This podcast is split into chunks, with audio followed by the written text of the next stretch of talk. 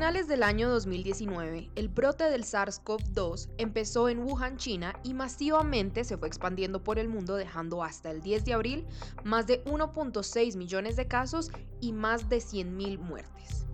El día 6 de marzo, el gobierno colombiano confirmó el primer caso del virus en el territorio nacional.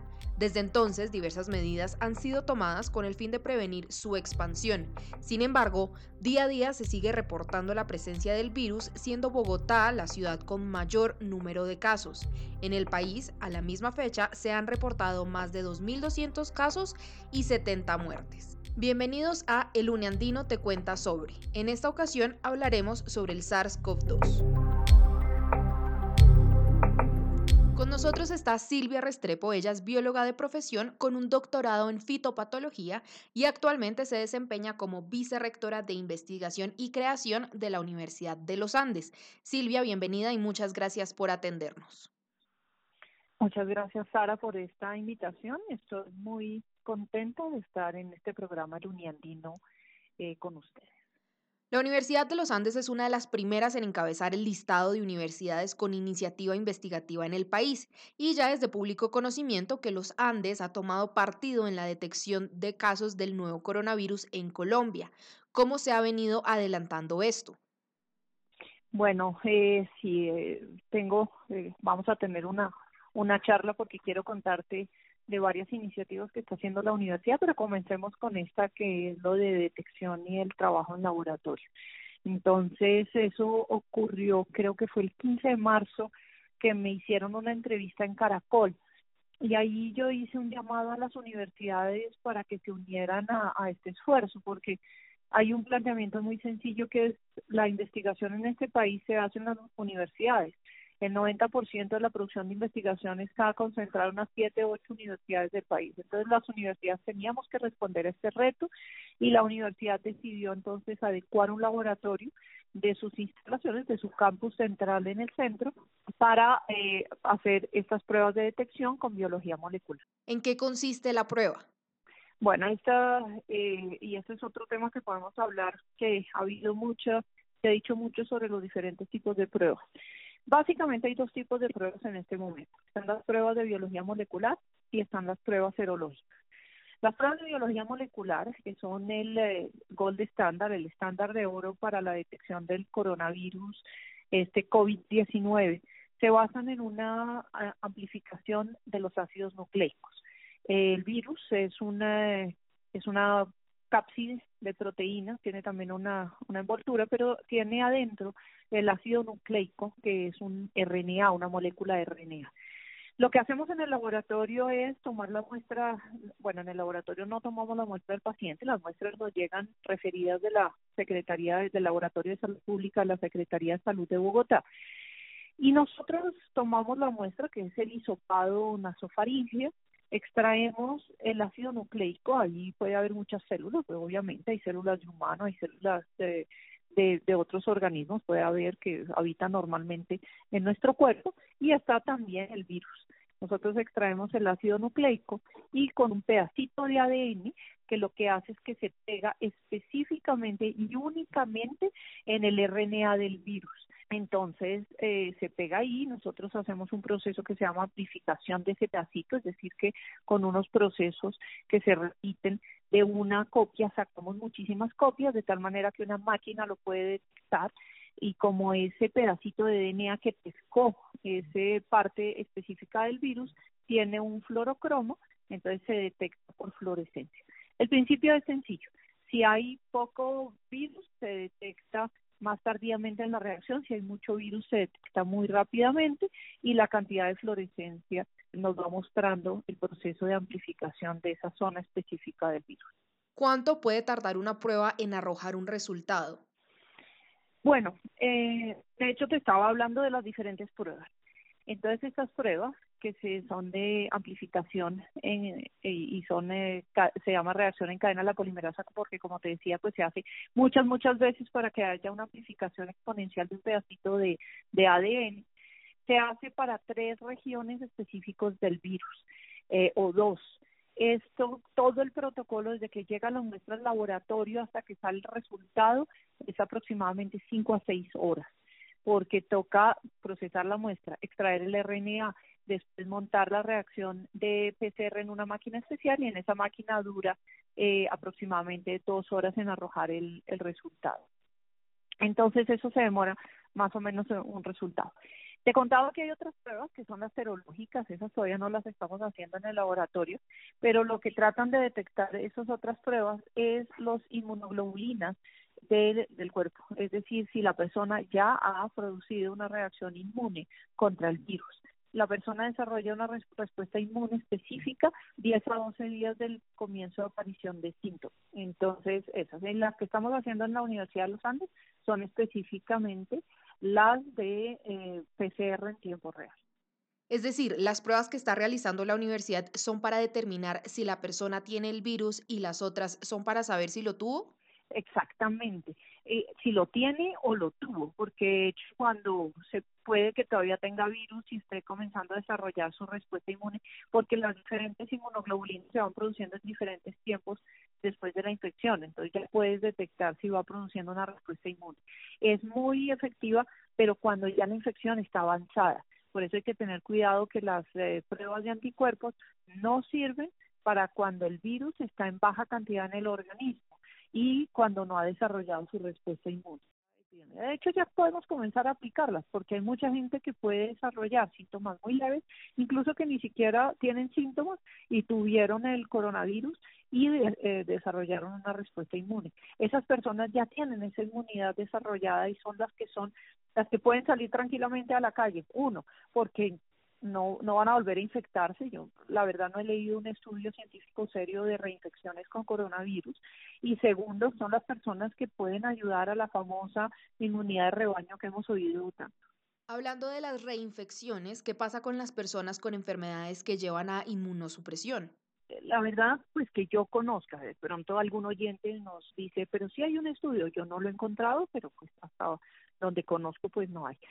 El problema con las personas que tienen esas condiciones que dicen es que su cuerpo ya está muy debilitado para hacer una una respuesta, pues los inmunosuprimidos es terrible porque no pueden desarrollar su, su respuesta inmune contra el virus y personas que tienen otras condiciones que hemos oído mucho, hipertensiones no tratadas, diabetes, eh, obesidades, eh, pueden eh, ser muy graves y llevar a complicaciones de la, de la enfermedad.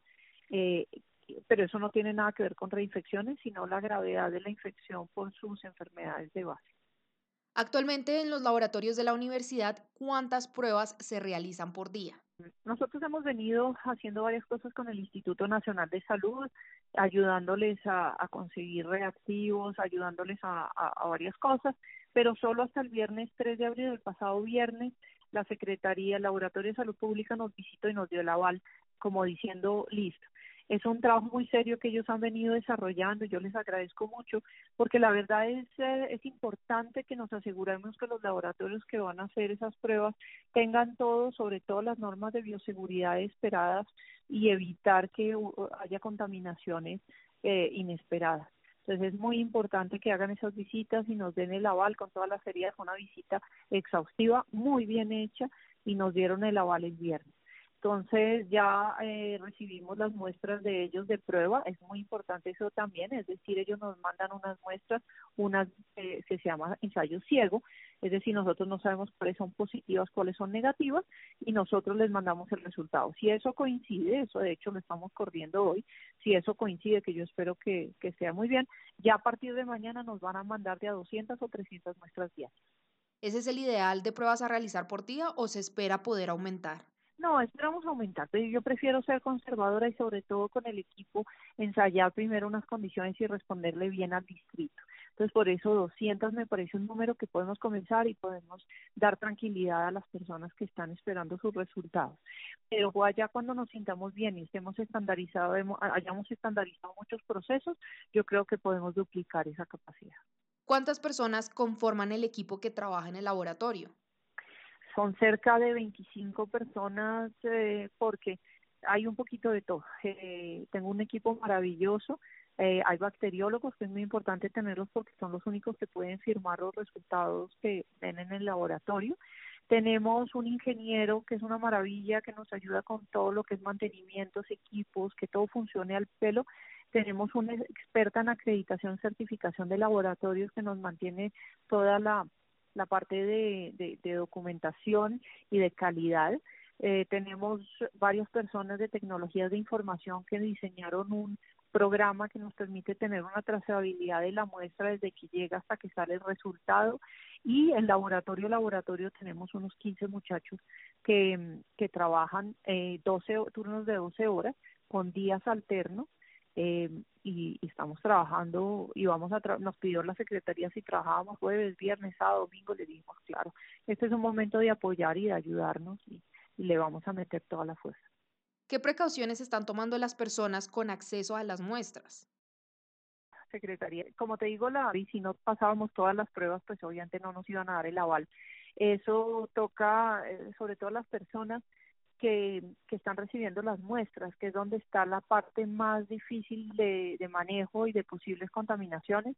Ahí tengo a las personas más experimentadas, bacteriólogas clínicas que conocen el procedimiento y que tienen un, una, eh, todo el equipo de protección personal específico para eso. Son como unas escafandras casi, es, es, es cero exposición de la piel y obviamente de mucosas a, a la, al contacto con las muestras y ellas van a estar ahí recibiendo las muestras y procesándolas. Ahí no entran otras personas. Y ya en laboratorio tenemos los otros muchachos y ellos tienen también su EPP, pero o con otras, eh, ya no tiene que ser tan escafandra porque tienen que tener más facilidad de movimiento, pero obviamente su, su, sus batas desechables, sus tapabocas, sus gorros de, de zapatos, sus gorros de, de, de para el cabello y ellos tienen todo, tienen unas duchas, unas duchas y todos antes cuando van a salir eh, toman su ducha, se cambian su ropa y salen ya eh, para sus casas.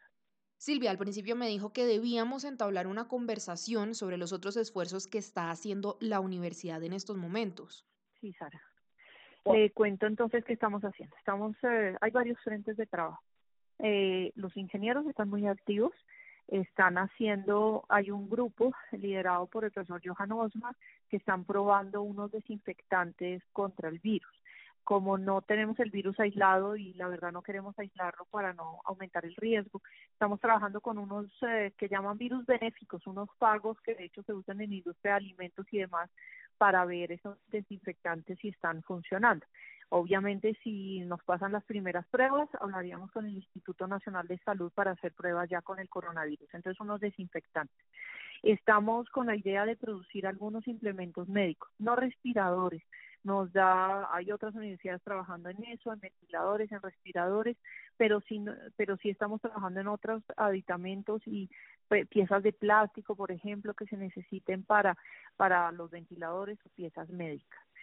Y hay un grupo que es muy activo, en realidad es varios grupos, y este de hecho está liderado por el rector mismo, que es de pensamiento y es una página que tenemos en la universidad, es eh, uniandes.edu.co slash COVID raya 19 en el cual mantenemos información muy precisa, recomendaciones para el público en general, recomendaciones para las empresas, entonces, por ejemplo, la Facultad de Administración ha sacado una serie de lineamientos para las empresas que hacer en estas épocas de crisis, sobre todo las pymes, eh, la Facultad de eh, Ciencias Sociales con diferentes áreas, sobre todo eh, psicología, ha sacado varias ayudas.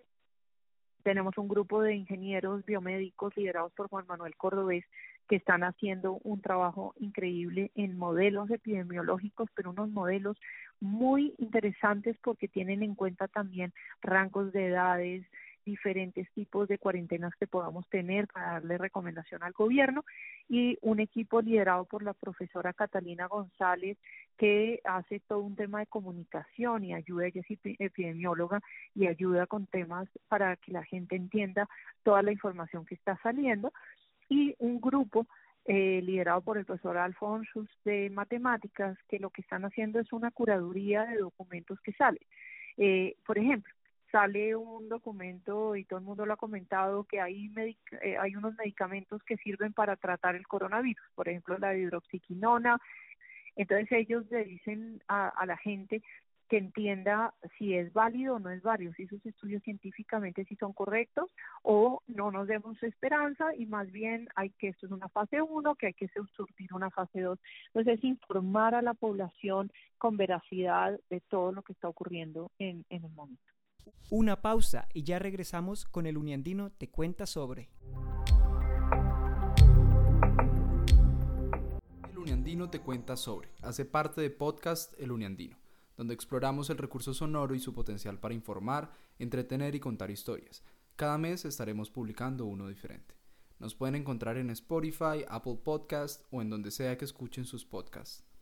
Si quieren participar o hacer parte de este proyecto, pueden enviar su propuesta a periódicoeluniandino.com o contactarnos a través de nuestras redes sociales. Gracias por escucharnos.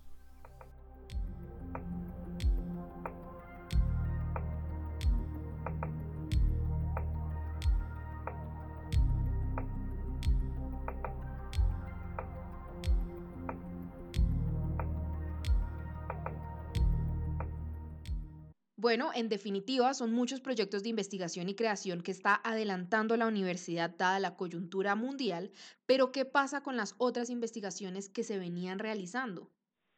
Bueno, muchos de ellos siguen. Eh, nosotros no hemos frenado ahorita la investigación. El problema es que mucho de la investigación y creación que hacíamos, sobre todo pues creación, se hacía en los laboratorios de la universidad muchos en regiones, porque nosotros tenemos muchos proyectos andando en muchas regiones con socios en todo el país, entonces esos están medio frenados, no hemos olvidado a nadie. Tenemos, hemos abierto muchos conversatorios para que nuestros socios en regiones no, eh, no, no perdamos ese, esa comunicación. Eh, algunos, pues, lo que lo que sí veo es que se van a, extender en el tiempo algunos proyectos. Yo, por ejemplo, personalmente tenía un proyecto de Tiangua en el Pacífico, entonces va a tener que, que moverse un poquito para más allá. Eh, pero estamos esperando, estamos tratando, acompañando cada investigador para que no se detenga lo que puede seguir avanzando de una manera virtual. ¿Qué concepto se merece la investigación a nivel nacional con todo lo que está pasando hoy día? Bueno, yo creo que eh, lo he dicho en varios escenarios eh, y a los periodistas les encanta que cuando uno dice cosas así eh, provocadoras, pero pues, lo he dicho y no, no me arrepiento y, y lo, lo repito, estamos pagando años de atraso de, financiamiento de dos sectores que son muy importantes, que es el sector de la ciencia y la tecnología y el sector de la salud. Este país ha tenido otras prioridades de inversión. Eh, no voy a entrar a decir si justificables o no, pero eh, paralelamente hemos desfinanciado la investigación y estamos pagando ese atraso. Estamos pagando que no tengamos laboratorios equipados en las regiones, ni siquiera eh, muchos en las grandes ciudades para, por ejemplo, afrontar esta crisis. Y eso que nos quede de enseñanza. Yo creo que ahora en adelante, si los políticos no le paran bolas a los eh, científicos, a los humanistas, a todos, los educadores, eh, en su producción de, de, de datos y conocimiento, pues estamos fregados porque esta situación nos está mostrando que es la investigación la que nos puede sacar de esta pandemia.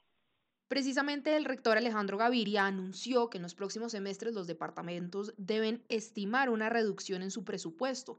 ¿Esto también afectaría a las investigaciones? Afectaría a todos los sectores, pero yo creo que esta, esta eh, coyuntura nos tiene que dejar grandes enseñanzas nos tiene que eh, llamar la atención de que el modelo económico, no voy a entrar en detalles del modelo económico mundial, pero en Colombia esta dependencia del petróleo y de la minería nos tiene fregados. O sea, eh, comienza la pandemia y además se cae el precio del del petróleo, entonces menos plata tenemos y eso no puede ser. Tenemos que basar nuestra economía y volverla a una economía del conocimiento, como te decía ahora, y eso nos hace menos eh, vulnerables a situaciones como esta, porque tenemos nuestra producción de materias primas, tenemos nuestra producción de bienes y servicios y no tenemos que depender del petróleo para comprarlos. Como usted lo mencionó antes, hay un déficit de laboratorios en las regiones. ¿Cómo afecta esto a la realización de las pruebas del virus en estas zonas?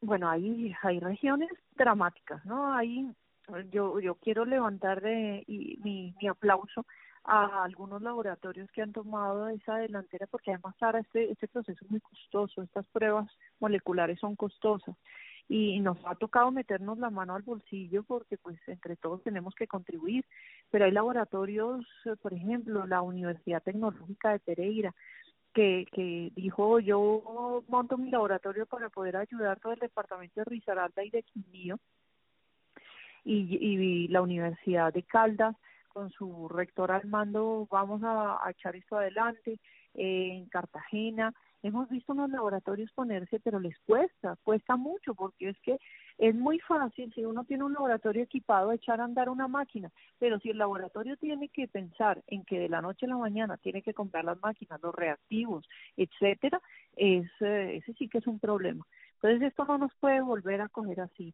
Esto tiene que, que, mostrar que tenemos que fortalecer estos laboratorios regionales porque esto no es una cuestión de que Bogotá, Medellín eh, cumplan y no pueden, no dan abasto. A mí me llaman de varios sitios, usted nos puede ayudar. No puedo con mi capacidad. Eh, a duras penas le puedo ayudar a la Secretaría de Bogotá.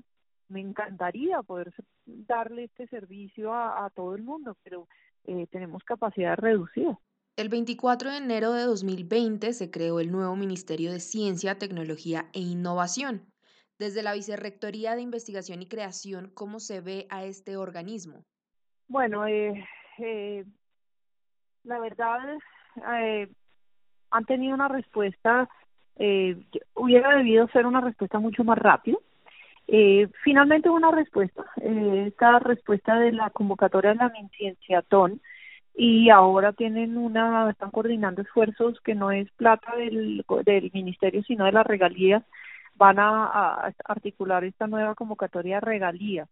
Pero yo creo que, que por ejemplo, el ministerio eh, tiene que articular mucho más las universidades eh, y, y organizarlas y de pronto ver cómo pueden apoyar al, al país. Yo creo que hay, hay que ver a futuro, es un, es un ministerio muy joven, hay que ver cómo evoluciona. Eh, tienen unas tareas muy grandes y entre ellas están eh, muchas de las respuestas en la, en la misión de sabios que le entregamos como andamio, como eh, ya eh, todo ese andamio para construir el sistema de ciencia y tecnología en el país. Entonces esperemos que cojan esa hoja de ruta que le dejamos armada al ministerio para que comiencen a, a ver al futuro. Y pues sí, esta, esta pandemia nos cogió a todos como desarmados, pero el ministerio debe actuar más contundentemente. ¿Usted cree que este ministerio sí ayudará de mejor manera a las investigaciones en Colombia o es otro Colciencias pero con otro nombre y más burocracia? No, yo creo que era importante tener un ministerio porque hay que tener una presencia en Consejo de Ministros, hay que tener una presencia en que hay que dar una partida de presupuesto bien importante. Eh, lo que pasa es que toca tener, todos los países lo han demostrado, los países que funcionan muy bien la ciencia y la tecnología, no solamente es tener un ministerio, toca tener el ministerio y una agencia que eh, maneja el presupuesto y que es mucho más ágil eh, en la asignación de los recursos para el país. Entonces toca tener los dos. Eh, este país, como tiene tantas leyes, tocó desaparecer conciencias para crear el ministerio y después crear una agencia. Eh, la, el exceso de leyes es otra cosa que en este país eh, nos, nos debilita mucho. Por ejemplo, eh, traer un, un reactivo, entonces toca tener el permiso de importación, el permiso de INVIMA, el permiso de no sé qué. Yo creo que esto también es otra de las enseñanzas que nos tiene que dejar, es la burocratización tan extrema que tiene la investigación científica y en particular el diagnóstico clínico. Es verdad que hay que tener controles, es verdad que hay que tener cuidado, pero hay que ver que en estas situaciones tanto burocracia puede eh, eh poner en riesgo una respuesta rápida y eficiente que necesita el país. En rasgos generales, cuando hay un avance significativo en las investigaciones que realiza la universidad, ¿qué se hace? ¿Qué pasa? Cuando hay un aporte grande al avance del conocimiento en la universidad, pues pueden pasar diferentes cosas. Ya nosotros tratamos de cubrir todos los frentes. Una investigación puede resultar en una publicación de muy alto impacto eh, una, una investigación puede resultar en una transferencia de tecnología que puede resultar en una, desde una patente hasta una empresa nueva, un emprendimiento, pasando por un secreto industrial o simplemente una licencia que se vende a una empresa. Eh, nosotros estamos atentos a, todas esas posibilidades y le damos el apoyo a los investigadores. Yo lo que siempre le he dicho a los investigadores y ha sido un mensaje desde la vicerrectoría es que tenemos que impactar. Eh, y para mí impacto es escoger la, la comunidad que uno quiere impactar. Impacto puede ser en el grupito de físicos que entiendan el, el artículo y que avance el conocimiento eh, en esa área. Puede ser hasta impactar una comunidad vulnerable en alguna parte del país. Para mí los dos son impactos en diferentes comunidades. Uno solo tiene que escoger a quién quiere impactar y cómo la quiere impactar y eso le da sentido a la investigación que hacemos. Entonces, a mí esa discusión de investigación básica, aplicada o pertinente, yo pienso que es eh, inútil quedarse en esos discursos y es más bien pensar cómo yo con mi investigación impacto desde una comunidad pequeña puede ser, pero avanzo en el conocimiento hasta una comunidad en una zona vulnerable y también avanzo en desarrollo o en conocimiento. ¿Qué investigaciones de alto impacto está realizando actualmente la universidad que nos pueda comentar? Hay muchas. Me pones a escoger eh, y es difícil, eh, pero yo resaltaría, a ver, si tengo que escoger algunas, están todos los dispositivos médicos que hace la ingeniería biomédica y que hace transferencia hacia la Fundación Cardioinfantil.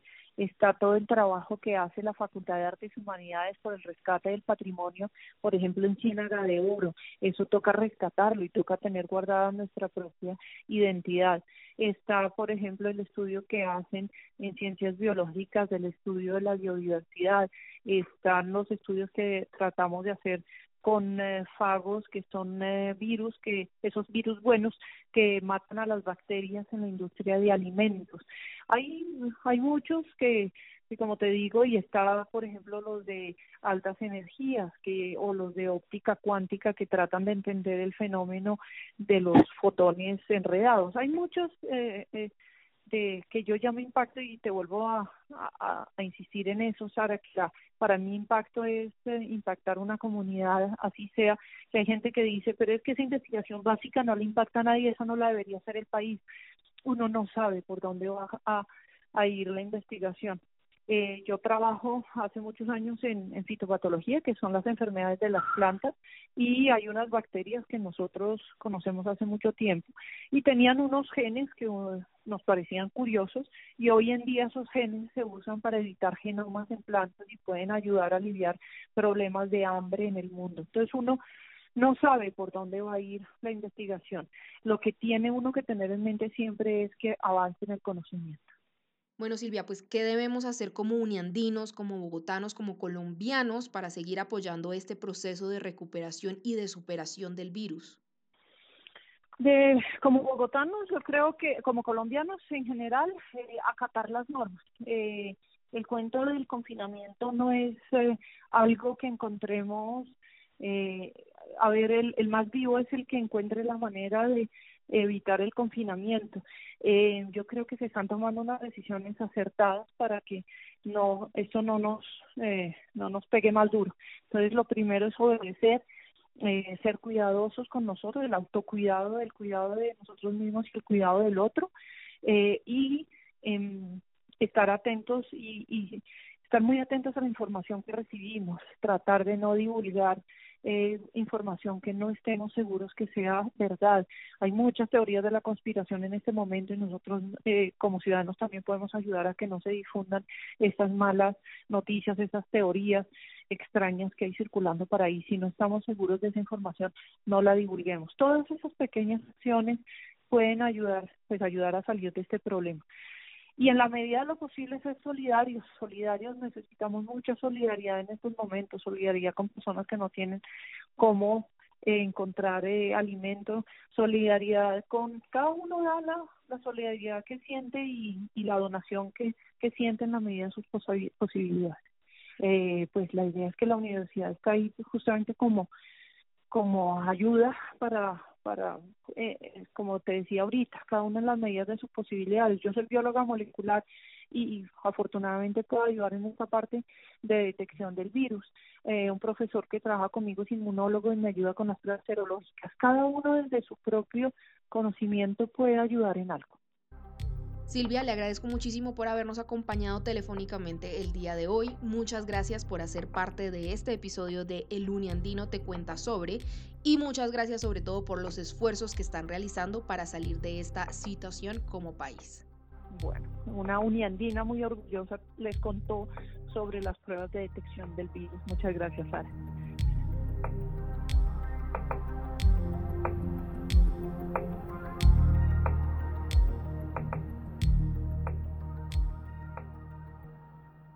Esto fue El Uniandino Te Cuenta Sobre, gracias a quienes participaron en el panel. Podcast El Uniandino se graba en la Universidad de los Andes, en la ciudad de Bogotá, y se produce en Made in Pluto Studios, en la ciudad de Cali. En la dirección, Sara Celi, en la composición y producción musical, Camilo Mateus, y en la reportería, Carlos Morón, Gabriela Herrera y Carolina Calero. El Uniandino es una propuesta estudiantil y fue fundada en 2017 por Elizabeth Bernal, Catalina Dueñas, Julián Ortega, Carlos Bueno, Paula Orozco y Alejandro Lozada. Nos oímos en otra ocasión.